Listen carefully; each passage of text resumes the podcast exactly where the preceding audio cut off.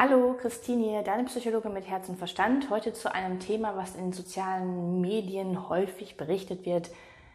Selbstsabotage. Warum sabotierst du dich eigentlich selber und schädigst dich selber?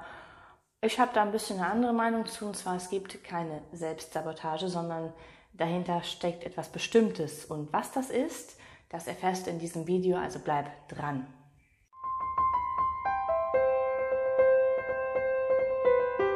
Ja, schön, dass du wieder dabei bist und ich muss mal ganz herzliches Dankeschön aussprechen für all meine Hörerinnen und auch Zuschauerinnen hier, die ähm, ja, mir viele, viele Mails zukommen lassen und äh, sich freuen, dass ich den Content mache und er wohl auch ganz gut ankommt. Also vielen lieben Dank dafür. Mein Kanal wächst auch so langsam.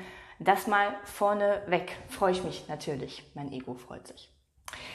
Nun, ähm, heute das Thema Selbstsabotage. Ich werde jetzt in diesem Video einmal darauf eingehen. Selbstsabotage was versteht man darunter, was sind so typische Verhaltensweisen und ich sag dir, du wirst dich wahrscheinlich in dem einen oder anderen sehr gut wiederfinden. Dann die Erklärung, dass es eigentlich gar keine Selbstsabotage gibt und natürlich auch drittens, wie löst du denn diese Selbstsabotage? Erstens, wenn ich mal so reinschaue bei mir in meine Coachings mit meinen Klienten, dann kommen folgende Sachen definitiv immer wieder. Klassisches Beispiel, am, am Handy rumdaddeln und ähm, wichtige Lebenszeit verplempern. Sei es für, hm, dass man eigentlich früher schlafen gehen möchte und dann noch irgendwie bis 1 Uhr nachts rumscrollt und irgendwelche Nachrichten liest oder bei Insta rumhängt. Und man genau weiß, shit, ich kriege jetzt noch mal eine Stunde oder zwei weniger Schlaf und ich bin morgens wieder voll gerädert, aber mh, hm, geht irgendwie nicht, kann ich irgendwie nicht sein lassen dass du ganz klassischerweise Dinge aufschiebst, die eigentlich wichtig sind. Das kann sein von täglichen Aufgaben, die dir vielleicht irgendwie Unbehagen bereiten. Das kann aber auch sein von großen Lebenszielen, die du eigentlich verfolgen möchtest, aber irgendwie aus Angst, was auch immer dahinter steckt, ähm, nicht weiter verfolgen kannst oder das nicht tust. Oder auch so etwas wie Vorsorgeuntersuchungen nicht machst. Also alles, was eigentlich wichtig ist, tust du nicht, schiebst es immer wieder auf dich, äh, vor dich her, macht dir Stress ähm, und ähm, bringt dich unter Druck. Ich habe auch mal hier irgendwann eine ganz alte Folge zum Thema Prokrastination gemacht. Kannst du gerne mal reinhören zu den Hintergründen, aber später auch mehr. Ähm, Im Grunde ist Selbstsabotage immer etwas, wo du etwas machst, was dir nicht gut tut oder wo du etwas unterlässt, was dir eigentlich gut tun würde. Andere Beispiele sind ähm, Süchte. Also all, es ist ziemlich klassisch, du, du trinkst, du nimmst Drogen, du arbeitest zu viel, du machst zu viel Sport, du machst von irgendetwas zu viel und merkst, okay, ist hier eine Grenze, aber ich gehe trotzdem immer wieder drüber. Ich gehe immer wieder drüber. Auch emotionales Essverhalten ist auch eine Art von Selbstsabotage. Wenn wir das Thema Beziehungen anschauen, ist es vielleicht auch so, dass du zum Beispiel eigentlich Nähe möchtest, aber das Ganze irgendwie immer so ein bisschen sabotierst, zum Beispiel indem du einen Streit entfachst, dass ihr wieder in Zweit geht und irgendwie gar keine Nähe zustande kommt, dass du ganz viel Zeit vertrödelst und ganz spät erst bei demjenigen bist, um dann eben nicht so viel Zeit mit der Person zu verbringen. Oder dass du gar nicht erst es schaffst, in Beziehungen zu kommen obwohl du dir eigentlich von Herzen eine Beziehung wünschst. Hm. Das Thema Abgrenzen ist auch so was Klassisches, was immer wieder vorkommt. Ja, ich sage ja, dann mache ich auch, tue ich, kümmere ich mich drum, bla bla bla und setzt keine Grenzen. Ist auch ein klassisches Thema von Selbstsabotage, weil du dir im Endeffekt damit schadest. Deine Bedürfnisse sind in dem Moment weniger wichtig als die der anderen Person. Und du merkst, zusammenfassend, habe ich auch gerade schon gesagt, sind das Verhaltensweisen, hm, die dir nicht gut tun, wo du aber genau weißt, hm, mache ich trotzdem. Gleichzeitig sind es auch Denkmuster, zum Beispiel, dass du innerlich mit dir einen Dialog führst, der, naja, gelinde gesagt, du würdest ihn wahrscheinlich mit deinem Feind noch nicht mal führen. Also sehr kritisch, sehr hau drauf, sehr viel mit Selbstabwertung. Wenn man mal wirklich bewusst zuhört, wie man sie mit sich spricht, dann überrascht man sich schon manchmal. Und man weiß genau, es tut mir nicht gut. Ich habe schon mal gehört, so Selbstkritik ist nicht so wahnsinnig toll, wenn die so formuliert ist. Aber du kannst es nicht lassen. So, das waren jetzt so ein paar Beispiele, die immer wieder vorkommen und die natürlich dein Leben ziemlich schwer machen. Also es ist oft auch eine Last auf diesen Menschen, die merken, dass, dass sie was tun, was ihnen nicht gut tut. Es fehlt diese Leichtigkeit, es fehlt diese Freude. Vielleicht ist es sogar so, dass du dir gar keine wirkliche Freude erlaubst, obwohl du weißt, es täte dir gut. Mm, und all das hat natürlich Gründe und Ursachen. Und ganz sicher nicht das oder diesen Grund, dass du dir selber schaden möchtest.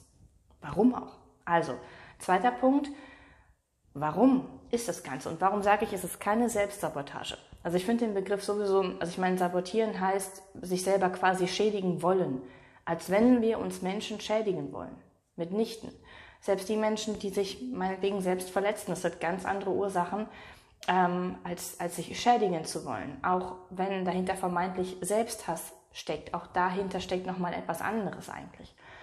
Im Grunde genommen sind all diese, jetzt sage ich es mal, Strategien, die ich gerade genannt habe, Überlebensmechanismen. Jetzt sagst du, Christine, überleben, okay, mhm. ja, folgendermaßen. Als Kind und als Mensch überhaupt, unser wichtigstes Bedürfnis ist Sicherheit. Wir wollen überleben. Immer. Das ist, wirst, wirst du merken. Also Im Grunde genommen geht alles immer auf, auf dieses ähm, Thema zurück. Wir wollen irgendwie Sicherheit, wir wollen halt überleben. Und ich sage auch, die meisten Menschen überleben eher, als dass sie leben, weil sie eben noch in diesen Zwängen von alten Mechanismen festhängen. Und diese Mechanismen und diese Strategien sind in einer Phase entwickelt worden, wo du noch relativ klein warst und wo du halt abhängig warst von deinen Bezugspersonen. Und wenn sich eben damals gezeigt hat, dass es besser ist, beispielsweise die eigenen Bedürfnisse zu unterdrücken, um eben eine Bindung zu deiner Mutter oder zu deinem Vater aufrechtzuerhalten und damit eben Sicherheit zu generieren, dann war das sinnvoll. Ganz sinnvoll. Weil wenn du immer wieder rebelliert hättest, hätte es wahrscheinlich große Probleme gegeben, viel ähm, Distanz. Und das ist natürlich nicht gut.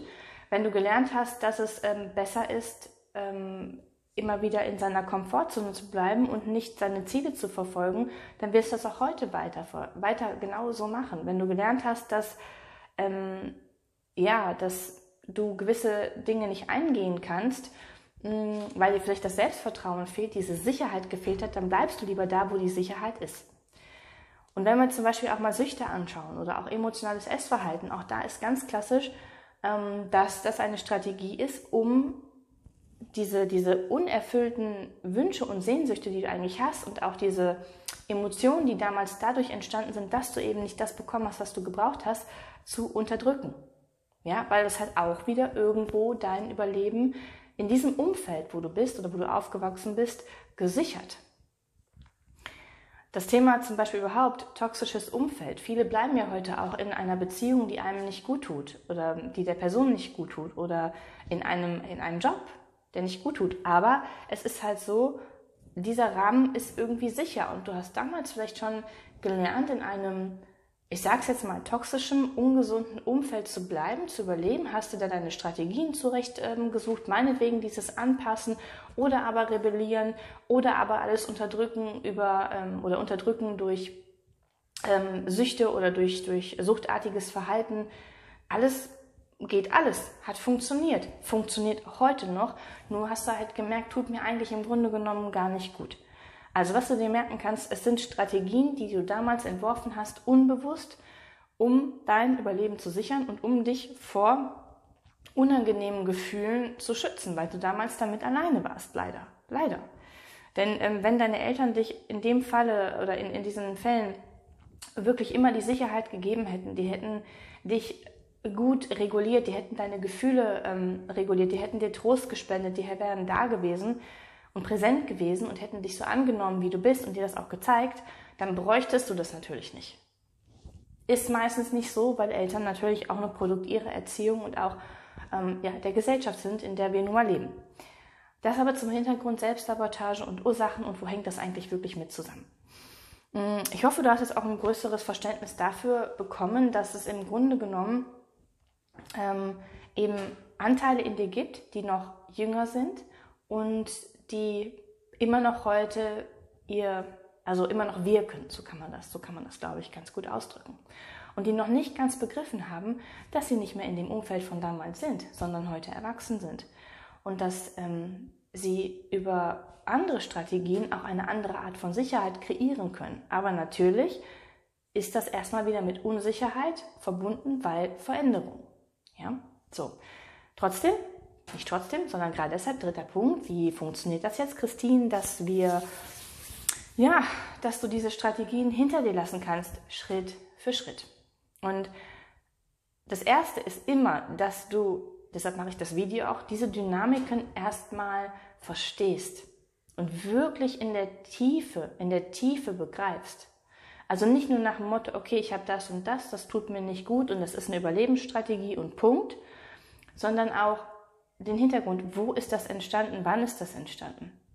Wozu dient das noch, außer mir Sicherheit zu geben? Welche Gefühle werden da unterdrückt? Was soll nicht gespürt werden? Welche alten Verletzungen, darum geht es, welche alten Verletzungen habe ich, die ich nicht mir anschauen möchte? Ich arbeite gerne mit Anteilen, du kannst es auch inneres Kind nennen, das ist egal. Das sind Introjekte, die wir übernommen haben. Ähm, äh, welcher Anteil ist da, der so wütet in mir, ähm, der, der eben noch immer das, das braucht oder meint zu brauchen? Und, und wie kann dieser geheilt werden, das heißt integriert werden, versorgt werden? Das ist das Ding. Das ist ein ganz, ganz, ganz wichtiger Schritt. Ein anderer wichtiger Schritt ist, wenn du das begriffen hast, womit das alles zusammenhängt, das machen wir übrigens alles auch zusammen im Coaching, weil es nicht immer ganz leicht, das so in dieser Tiefe zu verstehen. Selbst ich für mich alleine komme da oft nicht hinter und denke mir so, aha, okay. Und wenn ich dann mit jemandem zusammenarbeite, denke ich mir so, ah, okay, jetzt, jetzt habe ich's. Hm? Also liegt nicht an dir, sondern man braucht oft ein Gegenüber. So, dann im zweiten Schritt und im zweiten Schritt ist es halt wichtig, diese Gefühle, die da mit diesem Anteil verbunden sind, wirklich auch zu fühlen und hochzuholen und dementsprechend rauszulassen. Weil keiner fängt irgendwie an ähm, ähm, zu trinken oder ähm, sich irgendwie abzulenken oder unterdrückt irgendwelche anderen Bedürfnisse, ähm, wenn dahinter nicht oft ein, ein Schmerz steckt, ein, ein, ein anderes Gefühl, was nicht gefühlt werden will, aber auch nicht kann, weil du es eben oft nicht gelernt hast, wie kann ich mich denn selber halten mit diesen Gefühlen. Das heißt, das zu lernen, die Gefühle zu regulieren, nicht kontrollieren, sondern zu regulieren, zu fühlen, zuzulassen, diese alten rauszulassen, das ist eine Form von, du gibst diesem Anteil Raum und drückst ihn nicht schon wieder weg, wie damals die Eltern das vielleicht getan haben, sondern gibst diesem Raum und fühlst. Und dann wirst du merken, wird das fast irgendwann leerer und es ist gut. Es ist einfach gut. So wie du ein Kind ähm, weinen lässt und in den Arm nimmst und Trost spendest, so kannst du es dir bei dir heute in diesem Anteil auch vorstellen. Also Gefühle ganz, also ich weiß gar nicht, ultra wichtiges, ultra wichtiges Thema. Und dann aber auch im dritten Schritt zu fragen, okay, was braucht denn dieser Anteil? Wie kann ich diesem Anteil gut tun? Wie alt ist der überhaupt? Also ich meine, wenn es ein Säugling ist ähm, oder ein Kleinkind, braucht es was anderes, als wenn es ein älterer ist, irgendwie eine Jugendliche oder vielleicht noch älter. Und dann auch zu überlegen, was wären denn gesunde Strategien? Also wie, wie, was möchte ich als nächsten kleinen Schritt irgendwie in, in diesem ganzen, wo ich mich selbst sabotiere, verändern? Also wo möchte ich mal zum Beispiel Nein sagen? Wo möchte ich mal ähm, meine Bedürfnisse äußern? Wo möchte ich, ähm, welches kleine Ziel meine ich als nächsten ähm, als nächstes erreichen zu wollen und welcher erste Schritt ist dafür notwendig. Also siehst es einmal so eine Mischung aus alt, also diese alte Dynamik überhaupt verstehen, begreifen, in der Tiefe heilen, integrieren, lieber oder schöner gesagt, finde ich. Und auf der anderen Seite im Alltag gucken, wo kann ich die nächsten kleinen Schritte gehen. So, das war jetzt eine ganze Menge, finde ich. Es ist, also dieser Prozess, den ich als letztes beschrieben habe, der ist sehr umfangreich, der ist sehr tiefgehend, der ist sehr, hm, der kann langwierig sein, es kann aber auch, also wenn ich mit meinen Leuten arbeite und wir Sitzungen machen, kommen auch oft schon so, ah, aha, Erlebnisse. Kennst du bestimmt auch, da setzt sich was vom Kopf, setzt sich und begreift sich, setzt sich fest und du kannst die Dinge plötzlich leichter im Alltag umsetzen. Das ist ähm, genau die Arbeit, die ich mache und die auch hilfreich ist, weil alles im Kopf nur zu verstehen und nicht zu fühlen, wird dir irgendwie nicht, also nicht irgendwie, sondern wird dir schlicht und ergreifend nicht helfen. Du kannst Selbstsabotage nicht über Disziplin und den Kopf lösen, sondern immer nur über das Gefühl und über den gesamten Körper, also den mit einzubeziehen. Und das kann halt ein bisschen länger dauern. Es braucht auch ein bisschen, bisschen, bisschen, bis die Strategien integriert sind in deinen Alltag. Aber die erste Arbeit, dieses Fühlen und Begreifen, das ist das Wichtige. Sonst bleibt es bei harter Arbeit, das immer wieder umzusetzen und es mehr Krampf als irgendwas anderes und sicherlich nicht Leichtigkeit. Ich denke, du verstehst, was ich meine. So, in dem Sinne wünsche ich dir einen wunderschönen Tag. Hoffe, du hast einiges gelernt. Gib mir einen Daumen hoch, leite das Video an die Person weiter, wo du denkst, so ja, die Person könnte sich das mal anhören und könnte von betroffen sein und kann ihr helfen, würde ich mich sehr freuen. Ansonsten, wenn du Fragen hast, schreib mir gerne per Mail oder schreib sie runter in die Kommentare, was du dazu meinst. Und das war's.